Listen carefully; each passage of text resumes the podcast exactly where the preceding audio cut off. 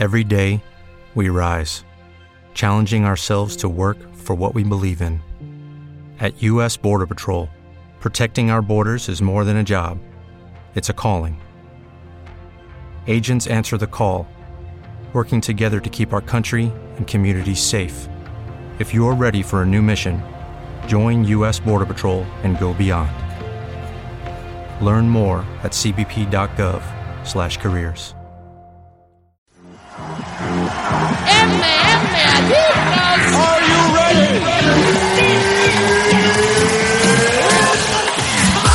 Audio exclusivo para suscriptores Patreon de MM Adictor.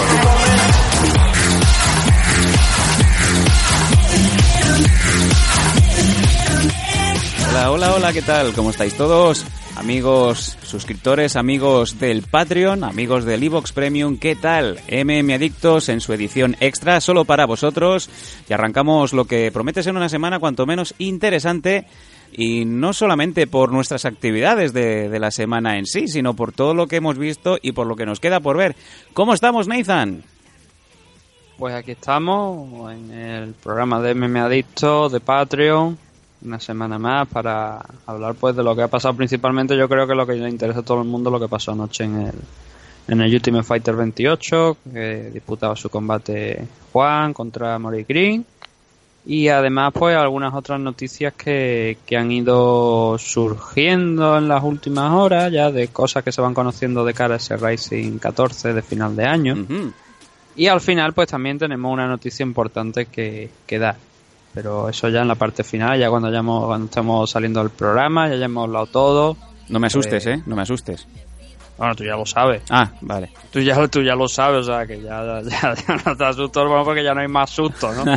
ya, ya no hay más susto. Ya eh, ahora simplemente pues, para la gente que no lo haya escuchado, pues, que no lo haya leído, pues bueno, pues que, que lo sepan aquí de, de. Bueno, primero de todo, una vez más, damos las gracias a todos los que semana a semana nos apoyáis. También les damos un fuerte abrazo a los nuevos que os acabáis de incorporar, que sepáis que, en vuestra, que con vuestras aportaciones y con vuestro apoyo este programa puede seguir adelante. Y además me gustaría hacer una mención especial para Nacho Serapio, el cual nos eh, tuvo esta semana en uno de sus podcasts temáticos que por cierto salió hoy mismo, el número Mm. 392, en donde pues eh, 94, 94. Ah, perdón, 394, en donde se hacía una, un debate abierto sobre los problemas que se suelen tener para recibir notas de prensa. Yo creo que está todo dicho. Simplemente si queréis darle una, una escuchada, una oída, os vayáis al podcast de Nacho y ahí pues eh, nos oiréis debatir durante más o menos una horita.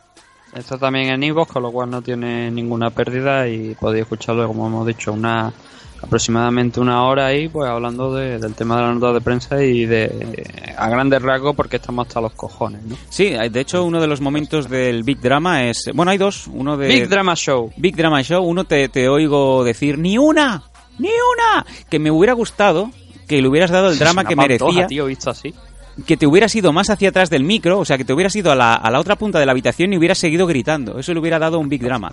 Y el otro eh, era un momento en el que empezaste a repetir, creo que conté hasta seis veces, mis cojones, mis cojones. Digo, este hombre tiene que, tienen que estar sus padres eh, poniendo la oreja en la puerta y diciendo, ¿qué está pasando ahí dentro, no? Eh, ya... Que bueno, esto no lo grabamos, hay que decir que no lo grabamos, no lo grabamos ayer, no lo grabamos esta mañana, obviamente lo grabamos un par de días antes. Y ya lo que pasa es que ya no me acuerdo exactamente lo que dije. Sé que sí sé, sí recuerdo perfectamente que dije algo de, de gente lamiendo las pelotas de los promotores para que le den notas de prensa. Exacto. Por ahí- y, por ahí va. y eso mm, dije dije que si que si alguien lo había sen- sentado mal, que alguien que lo haya escuchado se lo ha sentado mal, pues que pedía disculpas. Pero también te digo que no lo voy a retirar porque creo que es que hay gente que de alguna u otra manera, inconscientemente o conscientemente, hace eso. Y claro, el promotor no hay nada no hay nada más mm, que le venga mejor que una persona que le está haciendo el trabajo gratis Sí, sí, yo creo que está- completamente. Entonces, está claro, que o instalado. sea, si te están publicitando eh, gratis, te está haciendo el trabajo gratis una persona que deberías estar haciendo tú, pues ahí está, ahí te van a seguir manteniendo y te vas a convertir, dicho como dicen los catetos de pueblo, en el más mejor, ¿no? En el más mejor.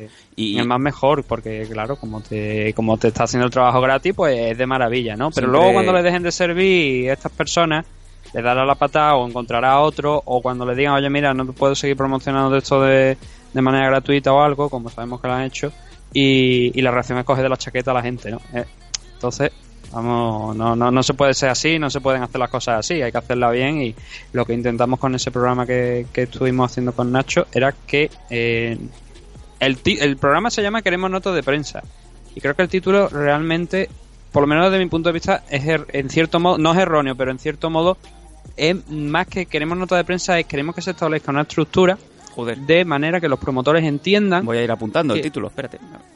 Bueno, a ver, la explicación, no apunto el título, pero ah, lo que quiero decir es queremos una estructura realmente por la que los promotores entiendan que eh, son ellos los que se tienen que encargar de hacer las notas de prensa y de hacer y de hacer llegar la información, no nosotros, sobre todo en una en un país donde la mayoría de empresas de MMA no tienen página web o si tienen una página web mm, no se actualiza mucho o no está toda la información que debería de estar y eso dificulta mucho obviamente que nosotros hagamos promoción a, sus eventos. Entonces lo que lo que a grandes rasgos dijimos en ese programa era que lo que queremos es eso es un, que los promotores entiendan que nosotros no debemos no ni debemos ni tenemos que hacer el trabajo gratis. Porque nosotros a ellos no les debemos nada por decirlo de alguna manera porque una relación cordial y todo esto, pero no tengo ahí una deuda de por vida, ¿no? Con, con ellos ni de coña. Desde Entonces eso, ¿no? Lo que quiero decir que, oye, eh, me fastidia, por lo, por lo que digo eso, ¿no? Que me fastidia también que haya gente que lo esté queriendo hacer absolutamente todo gratis, porque o bien es el tonto lastre que no se ha dado cuenta de la situación, o, o es que es masoquista porque es lo que digo. Bueno, cuando empiezas... Pues, le viene de puta madre que a ti te den la información, que, o sea, que no te den la información, porque muchas veces tienes que estar tú detrás de esas personas, ¿no? Sí, bueno, ya está todo, ya está todo dicho y, bien explicado, pero la cuestión es esa, que es normal. Siempre habrá alguien que te lo quiera hacer gratis. ¿Te está gustando este episodio? Hazte fan desde el botón apoyar del podcast de Nivos. Elige tu aportación y podrás escuchar este y el resto de sus episodios extra. Además, ayudarás a su productor a seguir creando contenido con la misma pasión y dedicación.